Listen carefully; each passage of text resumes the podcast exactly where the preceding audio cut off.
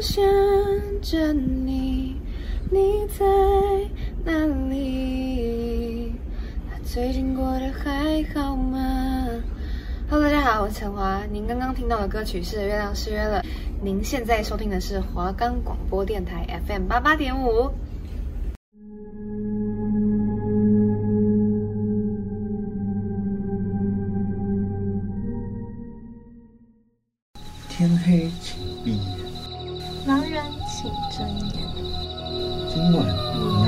的对象是？大家好，我是阿宇，我是阿燕，欢迎收听。嘿嘿，见鬼啦！我们的节目可以在 First Story、Spotify、Apple Podcasts、Google Podcasts、Pocket Casts、Sound On Player，还有 KKBox 等平台上收听，搜寻华冈电台就可以听到我们的节目喽。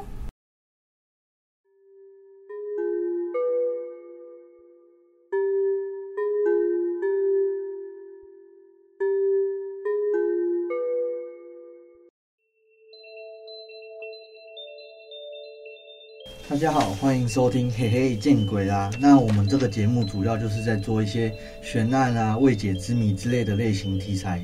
那为什么我们会想做这个题材呢？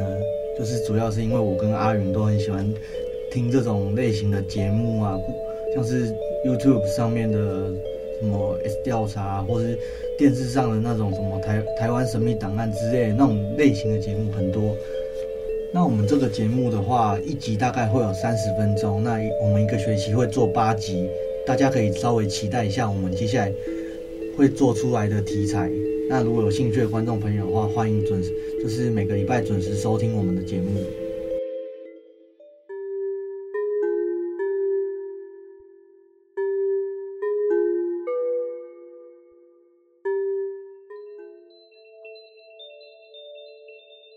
我们今天要讲的事件主题呢，就是大家应该都有听过的，是蓝可儿事件。然后故事的主人翁是一位二十一岁的女大学生，名字叫蓝可儿。她在二零一三年的时候，独自一个人从家乡温哥华到洛杉矶旅游。那当然，一个女生这样子自己一个人到外面去闯荡，她的家长一开始肯定都不放心也不同意。但是在她的劝说之下，最后也同意让他这样出去了。他在二零一三年一月二十八日的时候入住一个叫塞西尔酒店的饭店，然后那个酒店以前就是有很多谋杀案啊、性侵案都发生在那里，像著名的黑色大丽花事件，还有那个什么美国的连环杀手嘛。就有两个，好像一个叫做理查德·雷米拉兹，另外一个叫杰克·恩恩特维格，这两个也曾经在这个酒店入住过。对，反正就是那个酒店有很多不好的事情。另外还有很多那种什么跳楼自杀，嗯，对不对？对。什么什么毒虫啊、贩毒那种，还有打架啊、什么身体买卖啊之类的。就是很多类似事件，所以说这个酒店也被称为死亡酒店嘛。嗯，禁忌旅店。这个酒店现在就转型成类似我们的青年旅馆，就是可以跟陌生人一起合住，这样就会比较有平比较便宜的价格入住。兰可当时的房间是他跟一位女性陌生人住在一个上下铺的房间，但是在入住几天之后。他的室友就抱怨他忍受不了蓝可的怪异行为，所以之后蓝可就搬到一间单人房继续住。那蓝可搬到十四楼，他自己独自居住之后，过了几天，就是当他一月二十八入住嘛，然后到了一月三十一号，他该退房的时候了。可是每每天都该跟父母讲电话的蓝可，就是这天跟父母失联了。他父母就觉得有点奇怪。然后过了过了二十四小时左右，赶又赶快报警，跟警警方讲说他女儿失联了。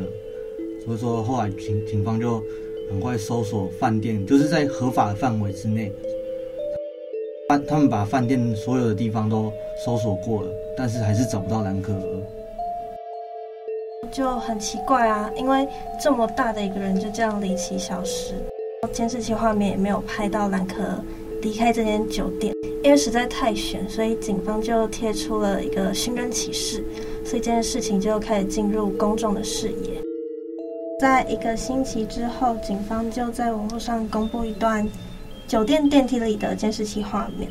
相信蛮多人应该都就有在各大平台上看过那影片吧，就一个穿红衣服的女生，然后她在电梯里面做一些很奇怪的举动，异于常人的举动。有兴趣的人可以在上 YouTube 平台搜寻。然后我再稍微描述一下这个影片的拍摄，就是警方宣称是二月一号拍的。影片中，兰可一进电梯就以一个蛮夸张的姿势按下一整排的楼层按钮。然后之后，他就慢慢走到电梯口，快速的探出头，又马上缩回来，好像是在躲避什么人。可是毛骨悚然的是，他这时候电梯门居然没有关上。但是有另外一种说法是，蓝可当时有按到延长开门键，所以才导致电梯门没有关上。这时候，蓝可躲到电梯内的死角，好像看得出来，他好像在躲什么人。他走出电梯之后，就是一连串诡异的行为。首先，他先张开双臂，手足舞蹈，手还上下左右不停的摆动，然后还掰了掰自己的手指。总之，我个人是觉得还蛮毛的，因为他那些举动就好像是什么通灵的人在跟异世界对话的样子。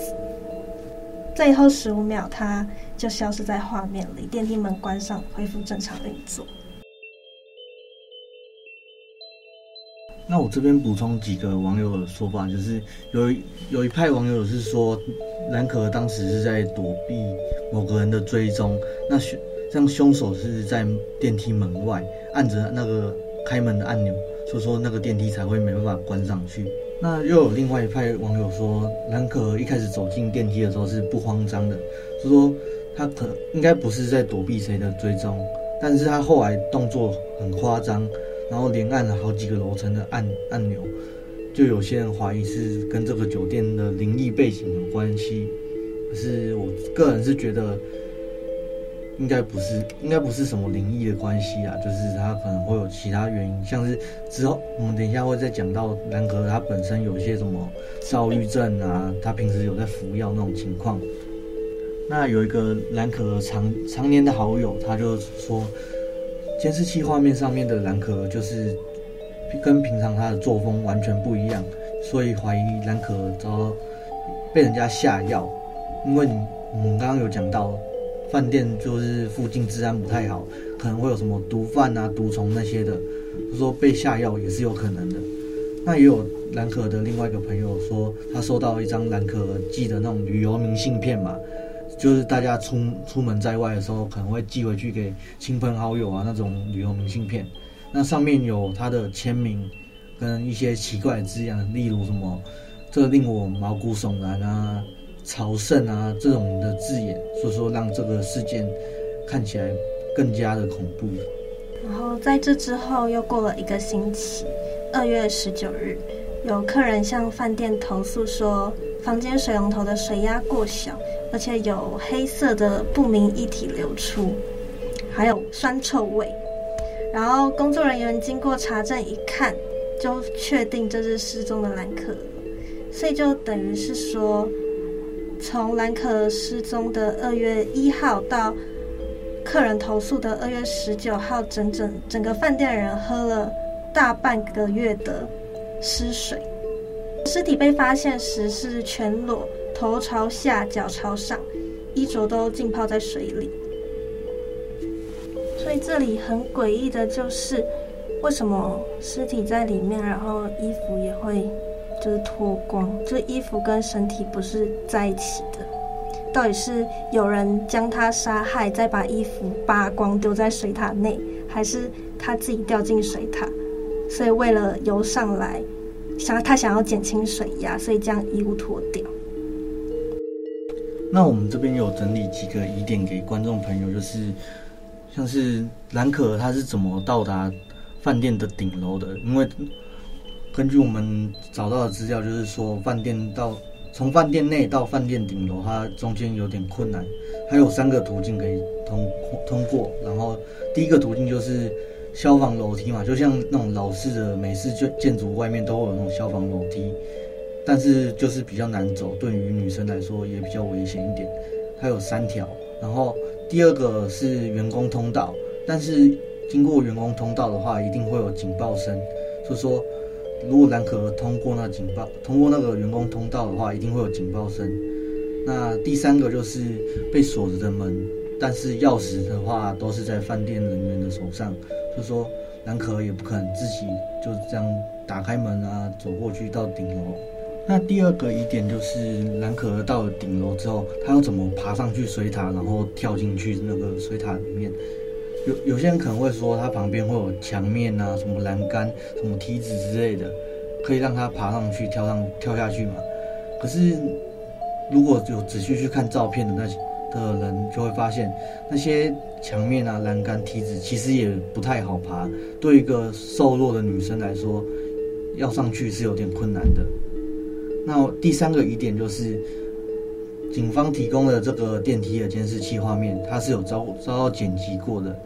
那监视器画面的左下角会有它的时间，但是时间是被打马赛克的，所以说我们警方公宣称是二月一号了，但我们也是不知道是不是真的。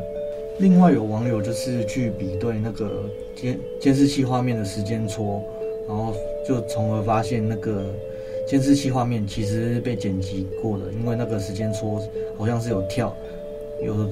不断跳跃，跳跃，往前跳，往前跳，这样子。第四个疑点就是，我们有另外去找资料，在做这期节目的时候，那我们就发现，有人说二月十四号的时候，饭店是因为是有经过水质检测的，所以说，如果一具尸体泡在里面大半个月，那在二月十四号跟他死亡时间二月一号中间隔了十三天嘛。怎怎么可能一具尸体泡在里面十三天，那水质检测还是通过的呢？所以说我们可以合理的怀疑，会不会水塔不是他的第一案发现场？那是不是尸体是后来有人把它丢进去？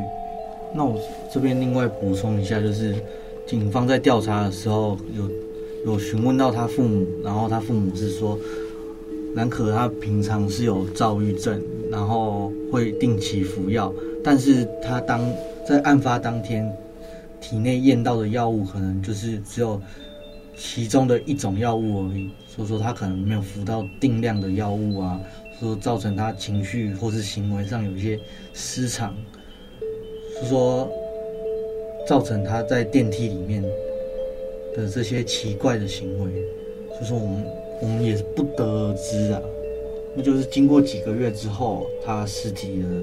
完整验尸报告出来了，上面就是说他死因是无法确定。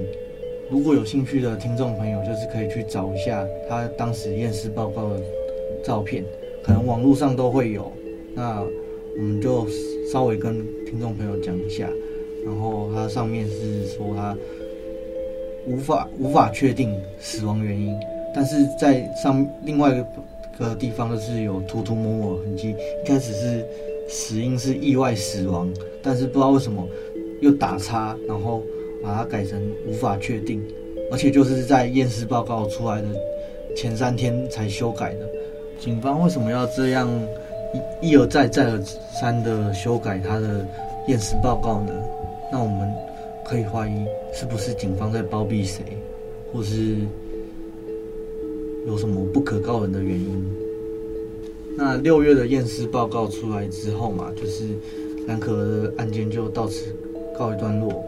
然后美国法律是这样的啊，就是如果今天被害者家属他对他们对于警方的侦查结果没有意见的话，那其他人也没办法再做什么。所以说这个案件就以现在到现在还是悬在那边，蓝可儿的死亡原因还是无法确定，我们还是找不出他到究竟是自杀。还是他杀，还是中间有什么灵灵异吗？像是酒店那种灵异背景之类的，我们都不知道。那这事件肯定到现在大家还是觉得很毛。如果有要去找这段监视器画面来看的朋听众朋友，可能就要斟酌一下自己的胆量。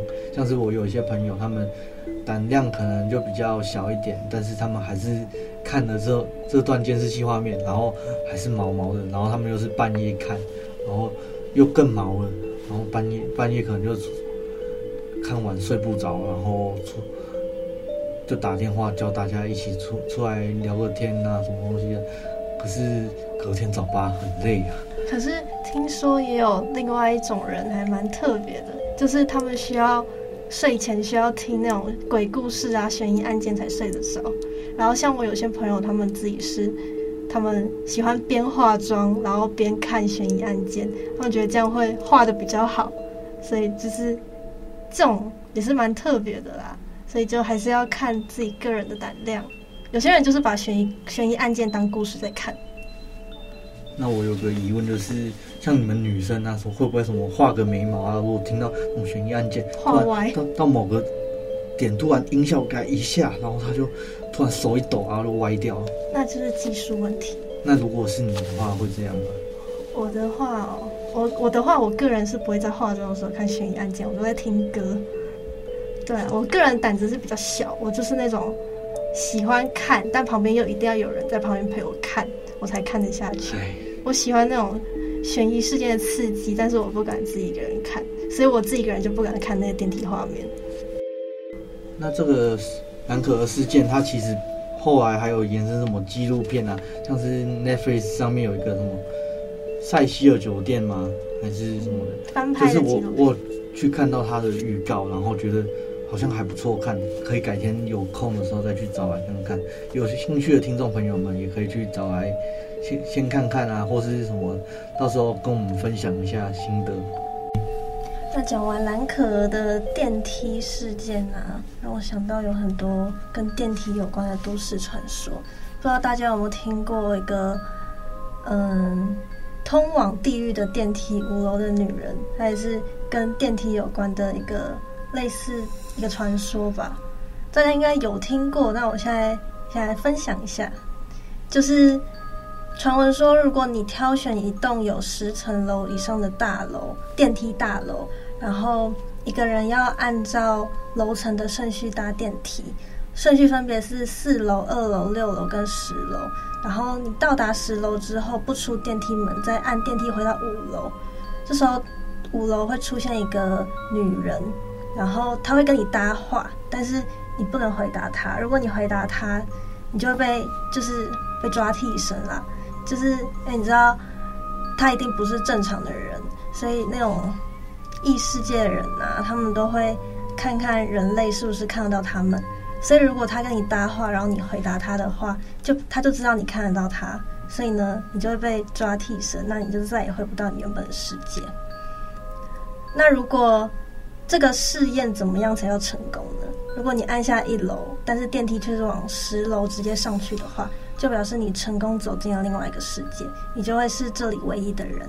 那如果你想回到原本现实的世界，你就要立马走出电梯门，然后跑楼梯再跑到一楼，或是跟刚刚那个女生在一起回到一楼离开。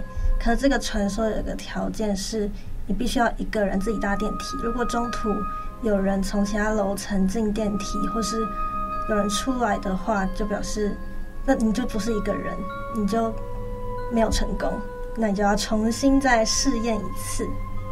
那你们听到这里可能会觉得很奇怪，怎么可能谁按那么多楼层，然后都不会遇到人？那我自己也觉得很匪夷所思，所以就真的有一个网红去挑战这个试验。那是哪一个网红呢？大家可以上自己上网查查看。然后他还特别选在。凌晨的时候，独自一个人挑战。他到了五楼之后，并没有什么女生出现，所以就当他放心下来的时候，电梯快要关的时候，这个时候就有一件事情出现，就是那个时候电梯门没有关上，但是却重开了一次，就是卡在要开不开之间。然后他的摄影设备也出现障，出现问题，出现障碍，他立马吓到，就他直接骂脏话，然后。后来他剪影片的时候，剪到五楼，他就突然宕机，电脑突然宕机，隔天他还觉得很不舒服，所以就去庙里拜拜。然后网友有一些眼尖的网友就注意到细节，说某一某一分某一秒的时候，他的后面有一个类似女人的身影，暗暗的。所以看那个影片，其实我自己看完我也觉得蛮毛的。到底这个试验是不是真的？大家有兴趣的人、有胆识的人，可以自己去尝试看看。说起那个电梯的都市传说，那我们文化大学的鬼电梯也是非常有名的，有名的大人管电梯啊，不就还好？那个大人没有十楼吧？应该没有十楼，对。那如果有人比较不怕死一点，就是去大人，然后再玩这个电梯游戏，哦，那很精彩哦。讲完大人馆，就不得不提一下它旁边另外一个看起来有点。古色古风的庭园造景吗？还是什么生态池之类的？反正就是它有个传说，就是以前淹过淹死过人呐、啊。我是不知道那种深度，那种那种小池子怎么可以淹得死人？有些人说那是阴阳交界啊，那个桥奈何桥啊，我是觉得奈何桥这么懂吗？可是听说好像有什么阴阳眼的同学，然后真的有在那里看到类似什么毛毛的东西，什么人影之类的。那我是觉得他们是不是真的有阴阳眼？那我也不知道。可是这些阴阳眼的同学到底他们有些人说有看到，可是我也有朋友说他朋友有阴阳眼，可是他有实地去大人馆啊，什么其他学校的地方。实地探访过，然后就是发现大人馆好像其实蛮干净的啦。那现在也重新整修过啦，那个传说都很久了。呃，对啊，那样散步下来，学校怎么可能不整修一下？所以现在应该是没有，大家也不用太害怕。在大人馆上课的同学不用太害怕。我个人是比较铁齿一点啦，就是我是觉得这种都市传说啊、灵异传说听听就好啊，就是。有敬畏，但是不一定要完全相信啊。就是我比较相信科学一点啊。然后像是什么以前很多自己读的什么小学啊、国中啊、高中，大家都说什么呃这边以前是乱葬岗啊，我们学校以前乱葬岗下面有埋很多尸体啊，很阴什么的。我是觉得应该没有这么多乱葬岗，没有这么多坟墓尸体可以，每间学校都可以。我从小时候就会相信那种奇怪的传说，就。从小时候就比较感性，不知道是不是比较感性的人，所以就会就会相信有什么鬼魂的存在。我到现在还是觉得说，哦，可能我们身旁真的有，只是我们没有看到。我觉得宁可信其有啦，就是平常不要做坏事，就不会遇到了。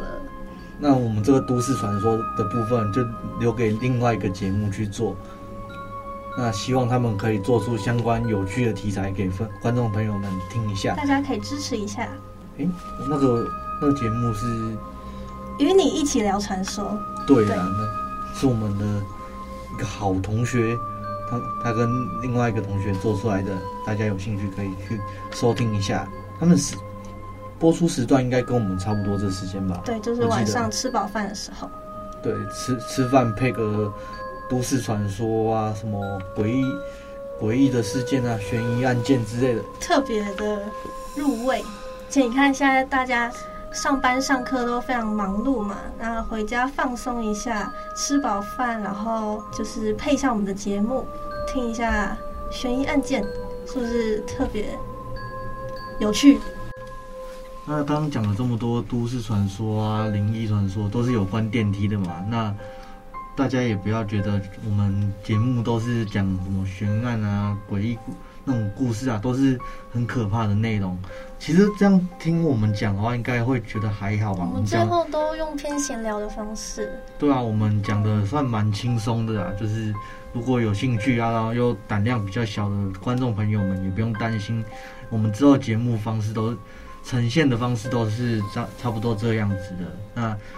我们之后前面的，就是前面讲讲事件的时候，可能会比较严肃一点，但是之后都会用在闲聊的方式带过，然后顺便提及一下跟案件有关的一些延伸出来的故事啊，或者我们想到什么就会分享什么。所以，我们这个节目主要就是走一个偏随性的路线啦。